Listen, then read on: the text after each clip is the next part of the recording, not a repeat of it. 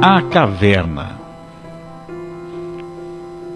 Hoje, para você refletir um pouco sobre como é a sua vida, eu vou citar um conto, um mito que se chama A Caverna, que foi descrito pelo filósofo Platão. Na verdade, uma interpretação, ela é direcionada a questões mais políticas e comportamento, mas eu vou tomar a liberdade de emprestar essa alegoria que está inserida em A República de Platão. É que eu gostaria que você percebesse que muitas vezes achamos que somos os detentores do conhecimento e estamos distantes disso. Por isso devemos sempre manter a nossa mente aberta ao mundo, ao universo criado por Deus. A história conta que existiam alguns presos que lá estavam desde a sua infância dentro de uma caverna, com as mãos amarradas a uma parede, e tinha uma fogueira onde esta fogueira projetava sombras que eram somente o que eles conheciam, apenas aquela projeção daquelas sombras. Era somente o que eles conheciam. Essas sombras eram projetadas por homens que passavam por fora da caverna. E ali as suas sombras passavam distorcidas para os presos.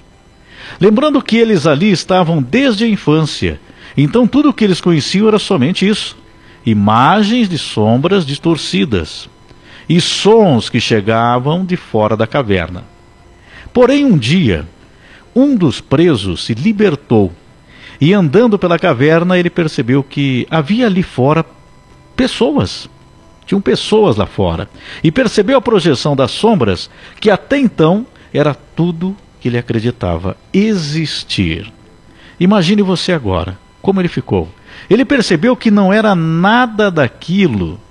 Tudo se tornou sem sentido, com difícil compreensão até, que era tudo diferente. Tudo que ele conhecia, do que ele achava que era o mundo, era diferente do que ele imaginava. Com o passar da hora, o dia chega e até a luz solar o afeta, ofuscando seus olhos. Ele fica sem orientação e não sabe o que fazer. Porém, com o tempo, seus olhos vão se acostumando com a luz. E ele começa a perceber esse mundo novo fora da caverna. Então, o que acontece nesse momento? Ele está livre. Ele tem novas oportunidades, mesmo sem entendê-las bem e ainda precisa tomar uma decisão. Ele tem uma nova oportunidade. Até então ele só conhecia o interior da caverna, as sombras que eram projetadas, distorcidas. Esse era o mundo dele. De repente, ele conhece um outro mundo, ele vê algo diferente, que pouco compreende até. Mas aí ele tem que tomar uma decisão voltar para a caverna e avisar os outros? Que não vão acreditar nele, inclusive? E inclusive chamá-lo de louco com essas ideias? Ou ele segue em frente conhecendo o novo mundo? O que ele faz? O que ele deve fazer?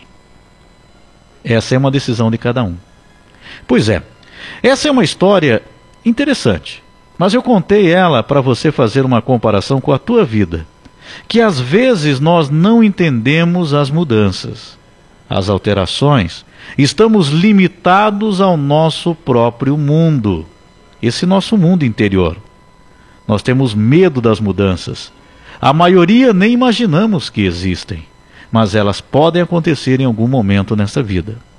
Parece uma história criada sem muita lógica, mas ela serve também para que a gente entenda que o universo criado por Deus é infinito, com milhões de possibilidades.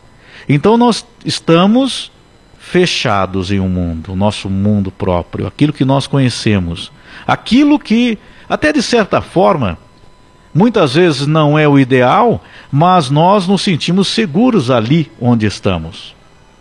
Pois é. Com milhões de possibilidades.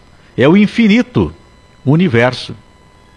E que se acontecer uma mudança, você precisa enxergá-la e não querer voltar para dentro da sua caverna, para aquele interior. Porque aquele mundo de antes, ele se mostrou limitado a somente aquilo. E você precisa ir em frente.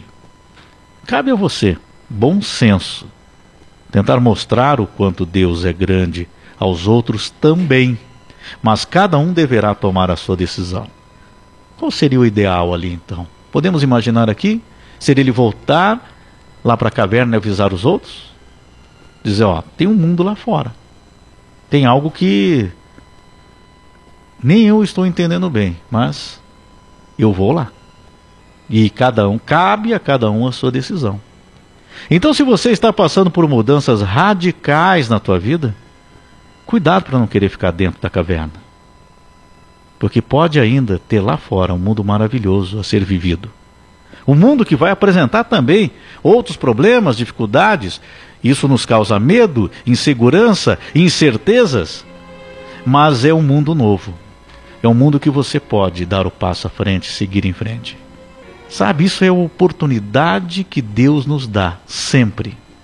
Nós temos o chamado livre-arbítrio. Nós tomamos as nossas decisões. Qual caminho seguir, qual caminho tomar. Cada decisão é nossa.